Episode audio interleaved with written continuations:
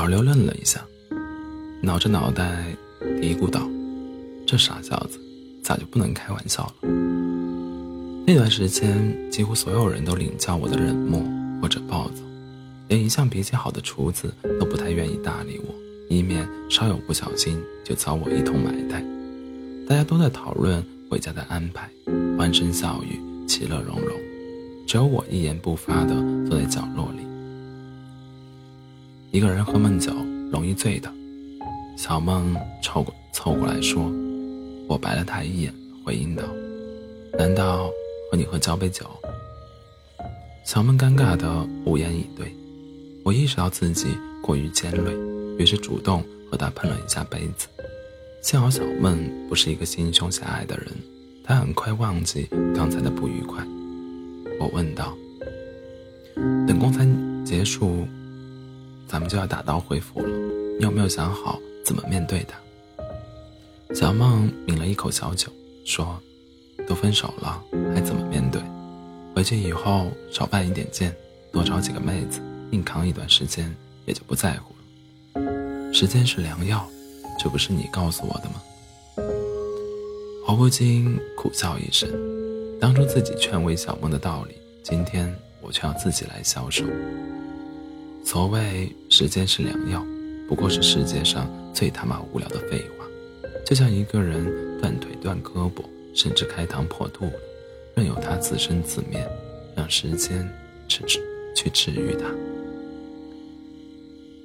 往日，我也与别人插科打诨、嬉笑怒骂，会失态，会迷乱，会无论醉到何种地步，都会严守自己的那道城防，绝不会向任何人吐露自己的个人情感。但这一次，我似乎醉醉的有些离谱。絮絮叨叨的将自己的困境倾诉出来。小梦是个很好的听众，她只是默默的聆听着。我在高中会议、电视会议上读检讨检讨的时候，她还是我身后的一个初中部跟屁虫。如今青松少华已不在，当初的少年都变成风餐露宿的粗糙汉子。唉，他叹息一声。你就没什么安慰我的？他想了想说：“我要是再有一个姐姐或者妹妹什么的。”我瞟了他一眼，然后两个人一起苦笑。记得当初他在学校要我罩他一起混，献殷勤时便是拿他那个在卢城一中上学的姐姐做礼物。如今他姐姐早就结婚成家，孩子都快上幼儿园了。此时已是深秋，与严冬只是一线之隔。寒风在戈壁滩上肆意横行，气温如同跳水般急剧下降。我带着醉意在车里迷迷糊糊地睡了一夜，被冻醒时看不见多少光亮，一时间不知道自己身在何处。我打开车车门站了出去，迎面看见的是铺天盖地白茫茫的天地。二零一二年十一月，毫无预兆，新疆戈壁滩迎来入冬后的第一场鹅毛大雪。与此同时，我也迎来人生中最严重的一场重感冒。对于小孩子而言，这是堆雪人打雪仗的好时机；但对于我们而言，这就是一场灾难。根据气象预报，往后很长时间都难再转晴，工地停工是在所难免的。老刘也准备从工地撤人，可是经过大半年的重型车辆碾压，通向戈壁滩之外的唯一道路早已千疮百孔，又被厚厚的积雪覆盖。在这种天气和路况下，将这么多人和家当运出去，显然不现不现实。入住工地时，工地的数十个坐标点都是由打桩队车辆标记出来的。一个月前，他们撤退走人。顺手将用来定点的钢管拔走了。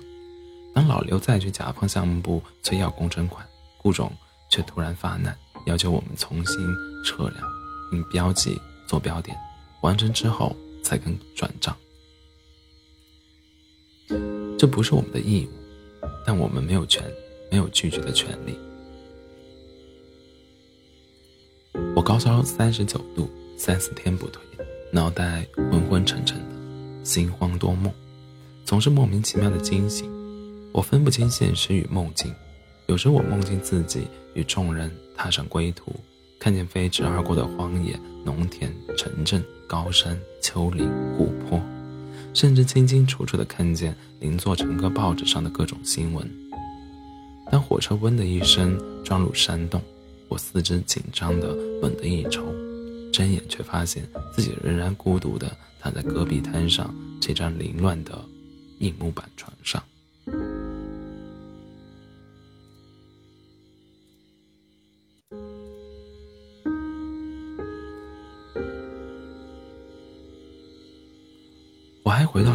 中学的校园了，教室里满是夏日的慵懒，热得让人汗流浃背。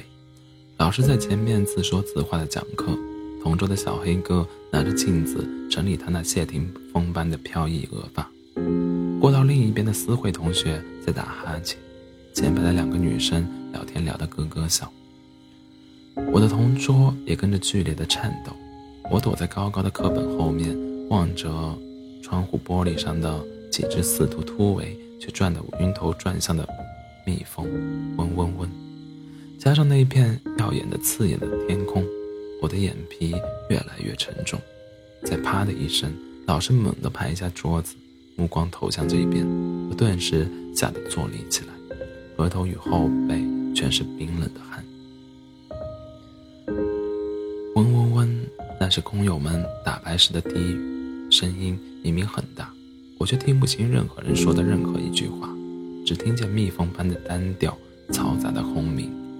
我头痛欲裂，床头的塑料袋里全是年初一林瑶为我准备的药：感冒药、消炎药、镇痛药、止咳药。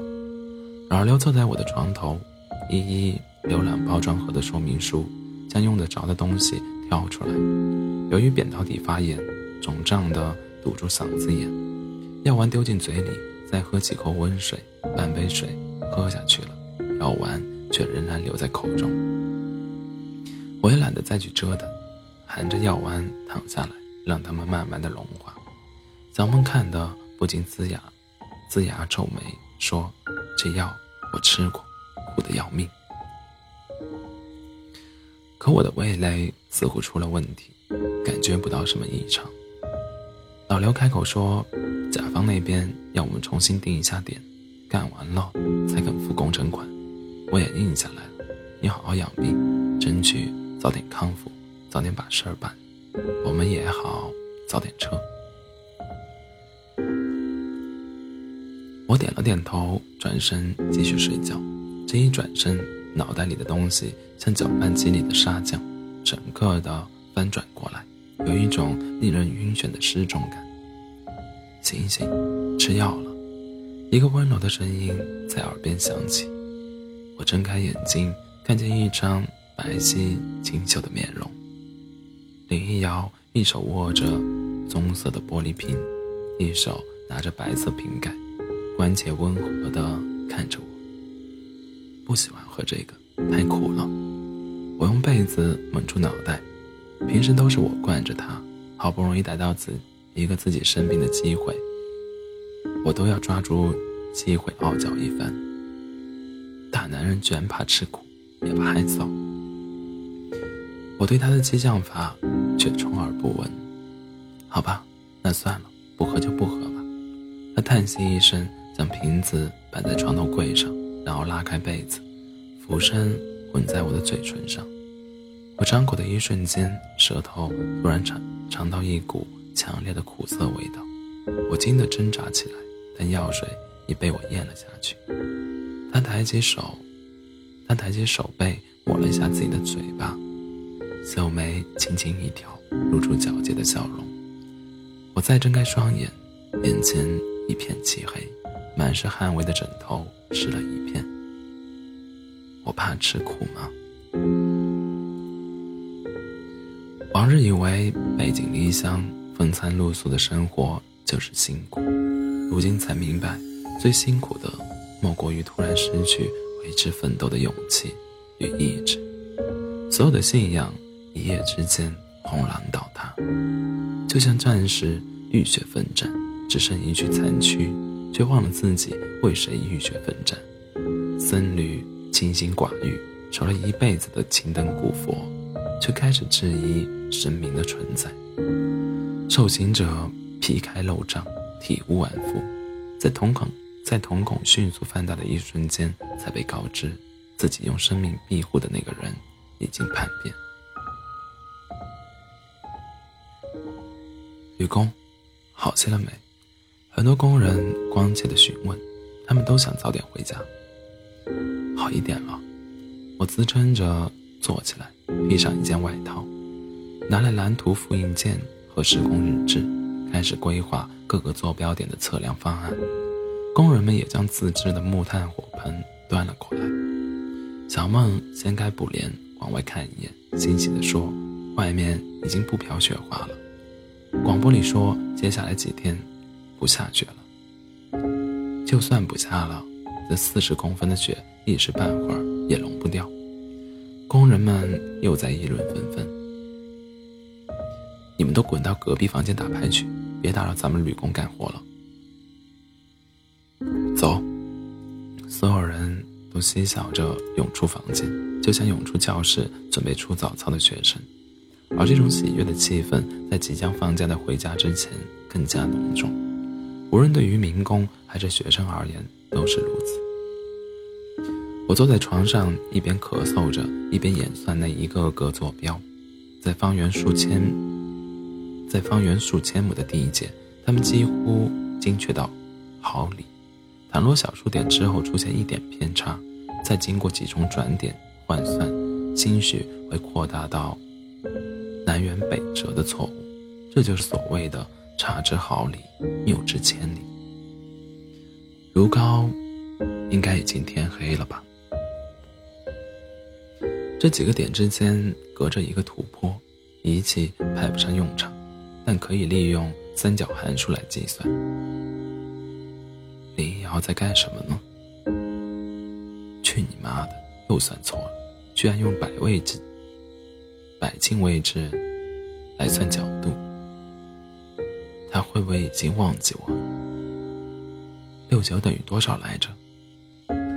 他的心里情绪满满的都全是别人了吧？六八四十八，那六九应该是加六，还是加九来着？我越写越烦躁，合上施工日志，狠狠地摔了出去，抱着膝盖坐在被窝里。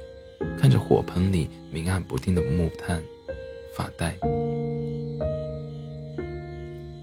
几分钟后，我不得不亲自将那本施工日志捡了回来，继续规规矩矩的演算。假如生活欺骗了你，不要悲伤，不要心急。忧郁的日子里需要镇静。相信吧，你是斗，你是斗不过他们的。小梦身上没有多少现金，手机又差，很快输得干干净净，只得拿我的手机玩愤怒的小鸟。那小鸟的怪叫和猪的哼笑不绝于耳，我的情绪也越来越不爽，口里刚好有五百块钱，全部丢了过去，说：“要借钱就直说，磨磨唧唧打扰我干活。”嘿嘿，那小弟就不客气了。小梦将钱接了过去。又将手机丢到我床上，反正刚好没电了。我拿过来看了一下，已经进入自自动关机画面了，而床头的那只插座已经被满满的占领了。于是将手机和充电器丢给他，说：“拿到窗口那个插座充电去。”好累，我恨铁不成钢的提醒：“别忘了，上次拿我的四百，上上次拿我三百。”一共一千二，他已经飘到隔壁去了。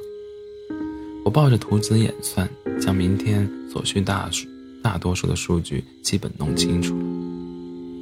此时我才感觉到饥饿，本想喊厨子给我弄点吃的，又听见他在隔壁打牌打得欢，只得自己啃几片饼干，喝了一口水，仅仅是算了一点数据而已，我便。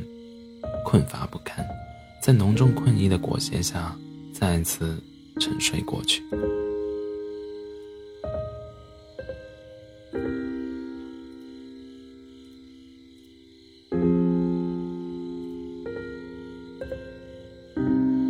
我又开始稀里糊涂的做梦，梦见自己在白浦中学新铺的草坪上狂奔，那只足球时而瘪得滚不动，时而轻得像气球不受控，带球突破时总是将球送到对方的脚下。梦见我开摩托车载着林瑶回家，风和日丽的天空下是一片灿烂的油菜花地，她搂着我的腰，轻轻哼唱着一首歌。又梦见自己回到南京那间小屋，从阳台上往外眺望，城市的夜偶被夕阳的余晖染上温柔的金色，忙碌却又安详。不知道睡到什么时候，我迷迷糊糊的被惊醒，除了电话铃声之外，工棚里一片沉寂，连打呼的声音都没有。我从枕头枕头底下摸出手机，赫然看见。屏幕呈现的是“林一瑶”三个字，我顿时心跳急剧加速，努力调整呼吸之后，才摁下接听键。你什么时候回来？他问。我说：快了，很快。我在等你。我愣了一下，问道：“你不是订婚了吗？”是，那么多人施加压力。我一个人实在扛不住，只能顺从他们，暂时缓一口气。等你回来了，我们还可以推翻一切。无论抗争还是私奔，都不再顾及别人的流言蜚语。我顿时喜出望外，说：“新疆下大雪了，道路都给封了，这边也还有一点事情要办，顶多二十天，我就一定到家了。”